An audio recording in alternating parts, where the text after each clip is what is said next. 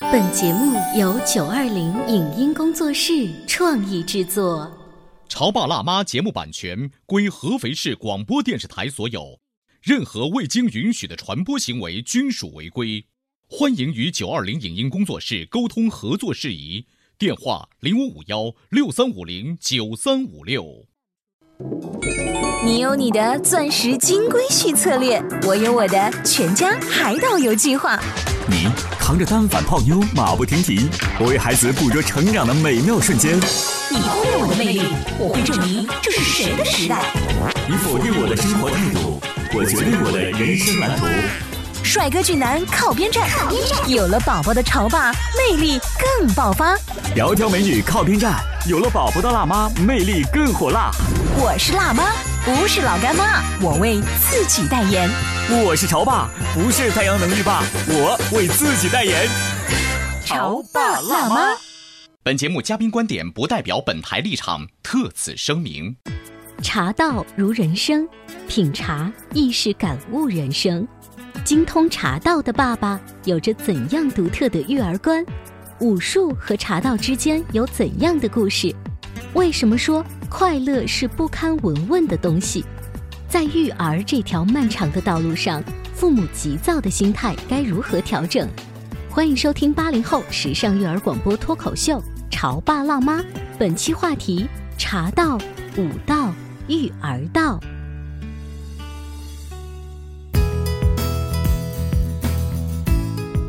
欢迎收听八零后时尚育儿广播脱口秀《潮爸辣妈》，各位好，我是灵儿。我是小欧，今天直播间为大家请来了花明义的牛老师，欢迎。欢迎老师。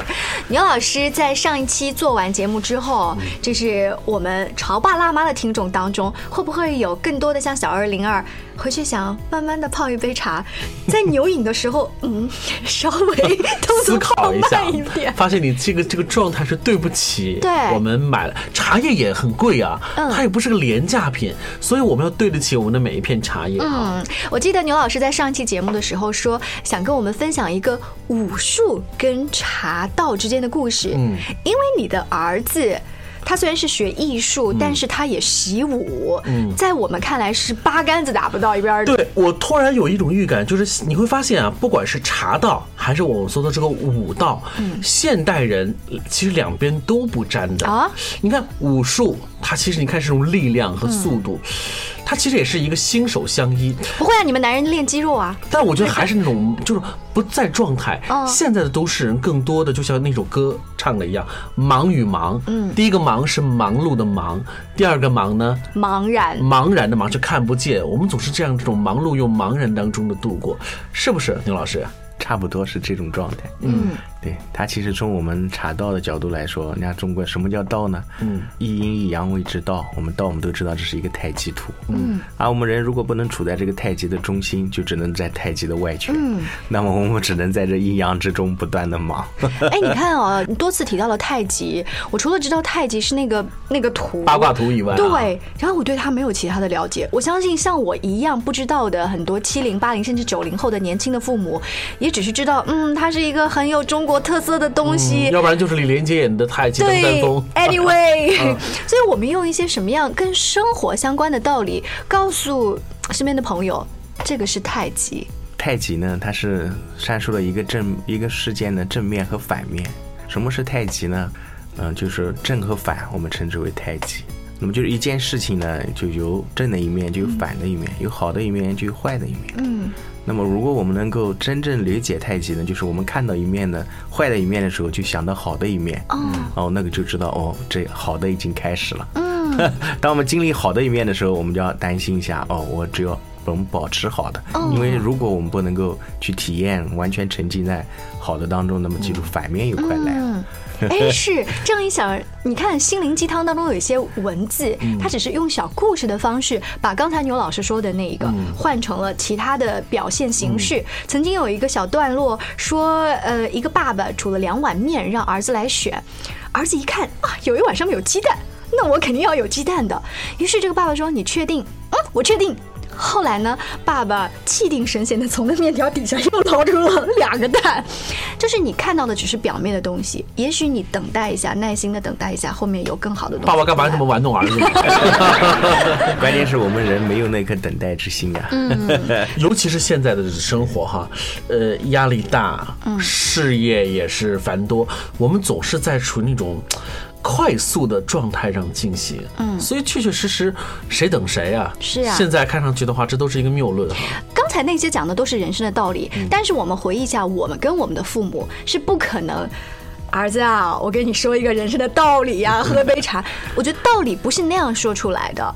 你跟你的孩子会怎么样把你其实特别想跟他分享的这个事情，都看着他已经做错了，想跟他去提醒。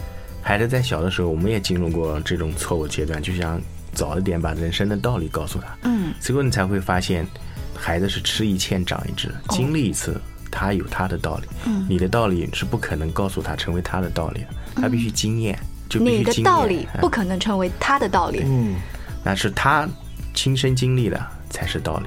嗯所以生活中有太多的例子，也有太多的事情让我们去用道理，嗯去思维出自己的总结出来的道理。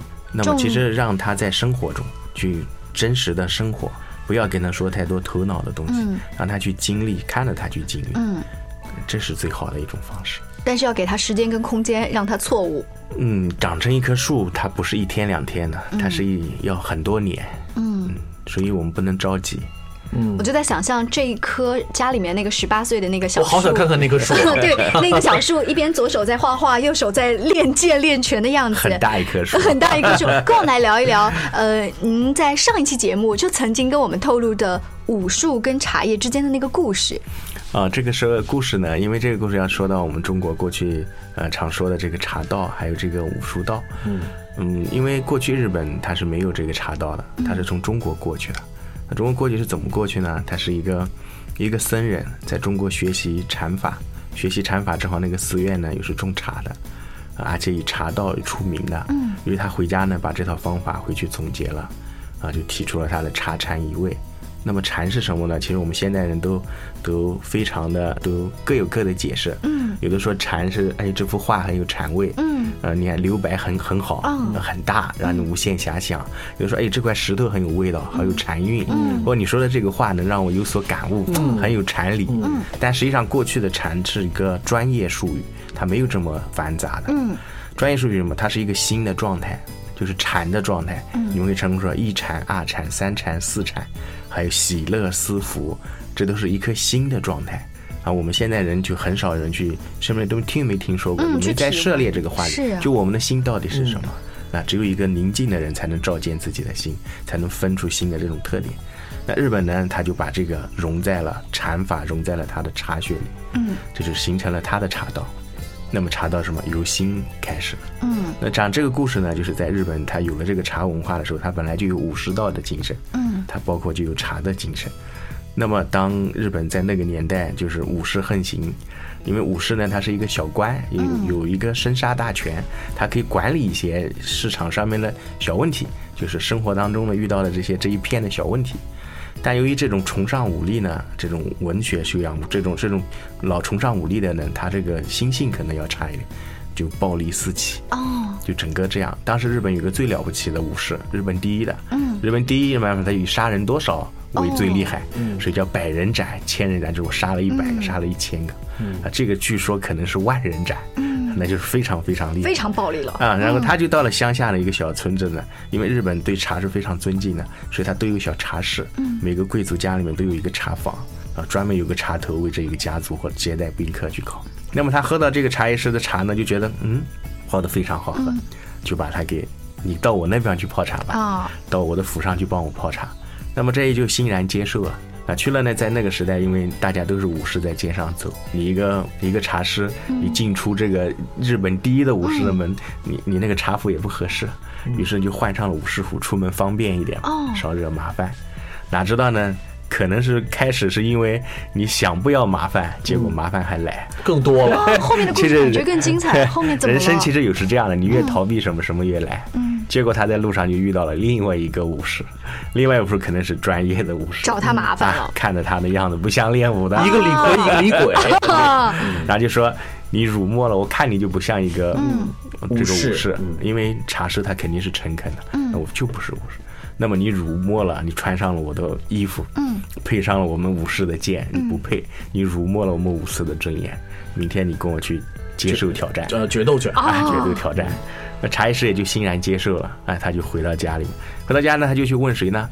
问这个第一的万人斩。他说：“我想请教你一个问题。”他说：“作为一个武士，最有尊严的死法是什么？”他说：“你怎么会有此一问对，呢一？”下就问这么灰暗的问题了。 对啊，那他想了一想，他就把这个事情告诉他，嗯那他缓过来跟他说：“那么，你只要用你泡茶之心面对他就可以了。”嗯，啊，于是第二天这个茶艺师就老老老早也就来到这个地方，对方已经到了，嗯啊，他就深鞠一躬，他就说：“你稍等我一会。”然后呢，他就因为对他来说，这这剩下的时光是最后一最段后一个时刻了是。最后一段，他所有没有经历的，他都要在这一刻仔细经历。就像我们这一生喝过无数的水，没尝过无数水是什么味道，白米饭有很多种味道，我们都不知道。嗯，我们的走路，我们的身体是怎么个架构都不知道，我们干过了无数次，我们都没有真身的经历过，浪费了，茫然的，嗯，心是错过了。他在这生命的最后一刻呢，他就开始整理自己的衣服，要尊严。嗯，因嗯为日本的他要要有很有尊严的这种去死法。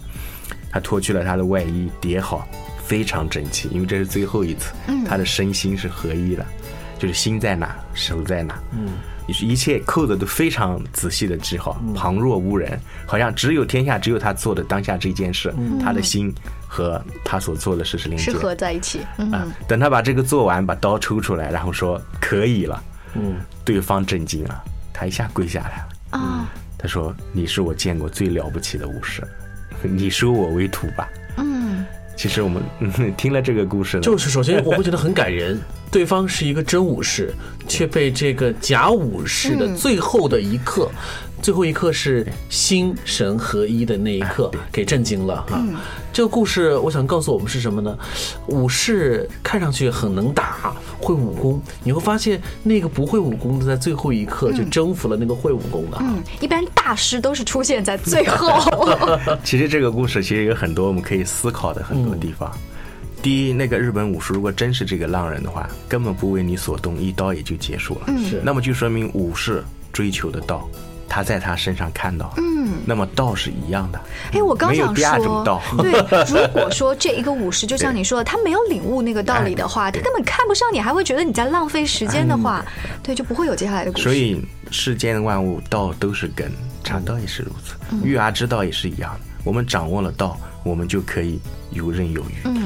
刚才牛老师花了很长的时间阐述了一个道哈，说天下道都是一样的哈。我们稍微让自己凝神片刻哈，也是来喝一杯茶。我们广告之后继续来聊。您正在收听到的是故事广播《潮爸辣妈》。 《潮爸辣妈》播出时间：FM 九八点八，合肥故事广播，周一至周五每天十四点首播，二十一点重播。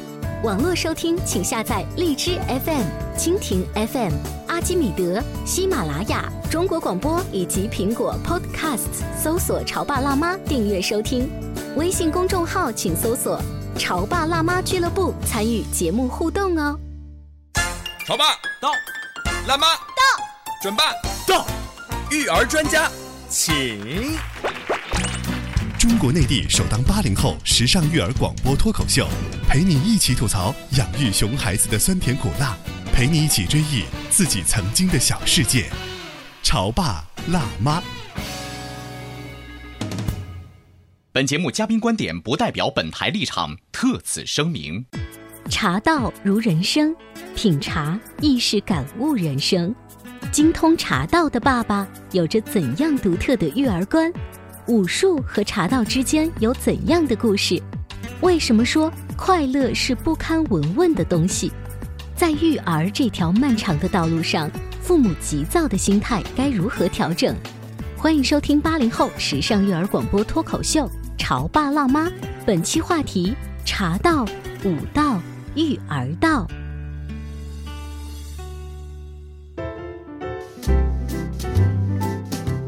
稍微休息一下，欢迎回来。今天小欧跟灵儿在潮爸辣妈的直播间为大家请来了花名义的牛老师，一位茶道方面的专家。嗯，我们说茶道跟武术道它有相同的地方，茶道牛老师说跟你的育儿道也有相通的地方。因为在牛老师看来，道就是一样的东西哈。嗯。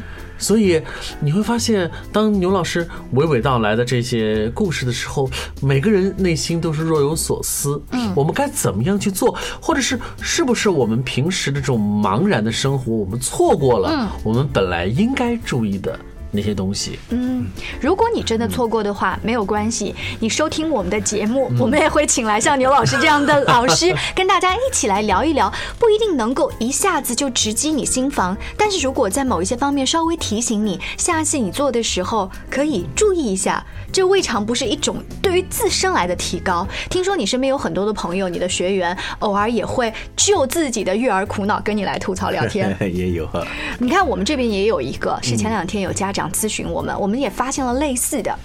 呃，小孩现在上兴趣班，五六点钟放学之后到兴趣班，差不多七点多钟。爸爸妈妈想，你在上兴趣班之前，先能把你本来的功课作业写完。就是你已经到了兴趣班的门口，对，你还在那个等待的大还有厅，二三十分钟啊。对，写完的话，你晚上兴趣班八九点钟回家就能睡觉就了。这个从家长的角度来说没错啊。对，啊但是合你知理利道用，时间嘛，兴趣班等待的大厅是非常嘈杂的，而且孩子在那个等待的大厅里面可以看到更多来往的一些其他的小朋友，电视的那个宣传片、玩具的摆放，他真的没有多少心思想去写那个二十分钟的作业。所以我看到一个场景是，妈妈，我今天真的不想写，你放心，这个我能写完，我回去可以的。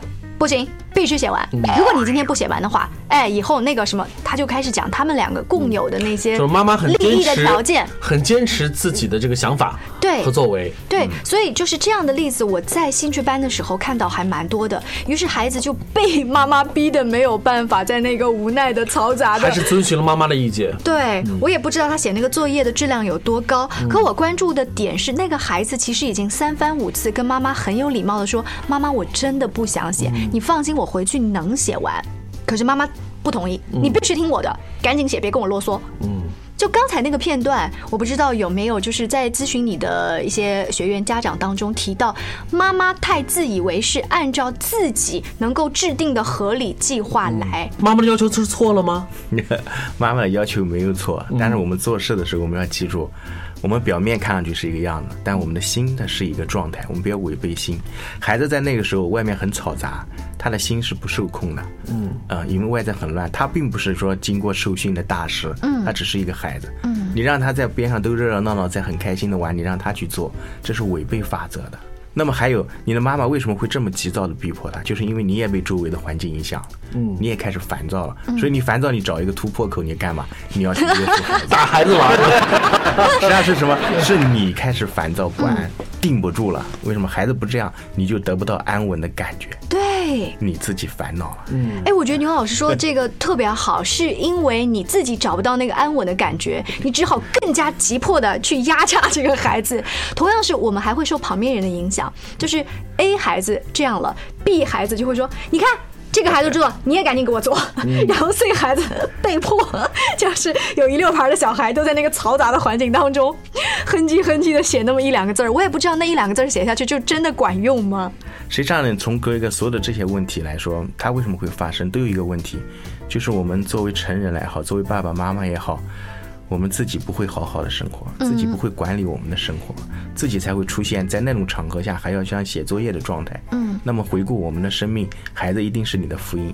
我们自己从来不知道什么叫快乐，所以我们要给孩子报兴趣班，我们以为兴趣班就是快乐。嗯我们从来不知道快乐哈。这句话好像， 呃，随便一说，却点醒了我们很多人。真的是我们现在现代人不知道什么叫快乐吗？笑容很少， 真的是很少。对嗯，我们好像曾经聊过一个话题，说快乐是一个不堪闻问的东西。不信啊，我们广播前的各位朋友，现在来一遍，你快乐吗？你问自嗯己第一遍，我挺快乐的呀。你真的快乐吗？然后回答的人会少一些。你真的快乐吗？当问到第三遍的时候，那个呃呃呃， 回答已经越来越少了，对吧？对，所以呢，就是我们自己是一个没有生活的人，我们就想孩子有生活，孩子学不到的。嗯，就像我们有些爸爸妈妈，你就不能安静一点吗？爸爸是一个比较脾气暴躁的，你就不能说话和蔼一点吗？孩子他学不到，他跟你说和蔼是什么，平静是什么？嗯，他看到了就能学到，孩子是靠他看到的爸爸就是一个暴怒的爸爸，是就是一个特别容易 被激怒的爸爸。他他当然不知道什么叫平静，是就好像拿着手机说：“你就不能看点书 吗？打着麻将你就不能去学习吗还有呢，我们人是受环境影响的，就像那个妈妈，我们有人有这种集体的无意识，外在的东西会非非常的刺激我们。嗯，我们如果一下就被外在所干扰到了，那我们的定力就不够。嗯，我们自己都被干扰了还不知道，只能把这种干扰再传递给别人。嗯，？”那如果说有一些朋友听了我们这期节目说：“牛老师，对对对对，我就是那种定力不足，我也想为了孩子好，我也觉得自己太浮躁哈。那我有什么方法来收心？除了说我们喝喝茶，然后听听我们这样子的节目，对不对？那其实训练自己的方法一定是有的。有的，嗯，有很多。我们传统中国过去治心就有很多方法，嗯，我们研究心的也很多，像王明阳啊，像这些历代的禅宗的六祖啊，这些大师们都是研究心的。那所以呢，心呢，就像我一开始第一期跟大家分享，我们在做茶道之前，我们家就是手到脚心。嗯，因为手到脚心，为什么？因为我们心浮气躁，就因为心心跑到上面去了，用头脑嘛，发火嘛。所以我们如果注意是一个敏感的人，我们开始回到我们身体内的时候，你会发现发火的时候有两种现象，一个头蒙蒙的，第二个胸口这边好像被压着。对，啊，那就是因为气淤堵在这。嗯，那这时候我们我们平时的时候什么，要慢慢的学会把它收下去。嗯，那么我们在日常生活中，为了提早的警觉，那我们就要长时间的把这个气血拉到脚下。嗯，就像我们常说的上落地生根，我们的心和大地相连的时候，那我们的根才能扎下。嗯，那根扎下了才能定住嘛。嗯，啊，定住才能嘛气定神闲嘛。哎，你看，如果说你是就事来解决 事，说我今天呃因为大发脾气把儿子揍了一顿，这个育儿矛盾没有解决，所以我去请教一个育儿专家去救孩子这种啊、什么上学的焦 虑，反而不不是我觉得应该是救自己。对对解决自己内在的问题。呃，就如同我们说的一些大道理一样，我们是先从自己做起，哈，从我做起。当我们自己的心态得到调整的时候，你和别人相处的方式又一定会有些调整。那你的这个对象面，他就会感知到你的这种调整，是不是？就是如果我们孩子一样，你要孩子平静下来的前提是对自己先平静。就像我常跟他们说的，我们教孩子要快乐，教孩子要专注，教孩子要善于规划自己，教孩子要有条理，嗯，教孩子什么叫从容，什么叫镇静，什么叫友爱。那应该是我们活给他看，我们在我们身上告诉他，这叫快乐，是这叫从容，这叫定力，这叫安稳。 还记得我们节目的一开始说的那首歌的名字吗？叫《忙与忙》。呃，如果我们一直生活在这种忙碌又茫然的状态之下，我们的这种呃言传身教就一定会毫无保留的过渡到孩子身上。当孩子也感受到了我们这种茫然又忙碌的时候，你说这种负能量不就是一种传递了吗？所以我们心里面想的好的，但我们却做出是完全是违背我们的希望的。这也就是为什么我们如果不能了解到，那么我们做的都是背道而驰的。我们越不想什么来，什么偏来；我们越想什么来，什么却被我们推得越嗯远。是， 所以说，也许孩子的焦虑、孩子的注意力不集中，刚好是家长自己的焦虑和注意力不集中，以及这些不气定神闲影响了小家伙。还是有实践，怎么在生活中让我们从一件小事开始尝试？嗯，因为你看我们《道德经》里面，道德说的很好，叫、嗯、老子说“我有三宝”，我们今天说那慈故能勇。实际上这个是非常好。什么叫慈故能勇呢？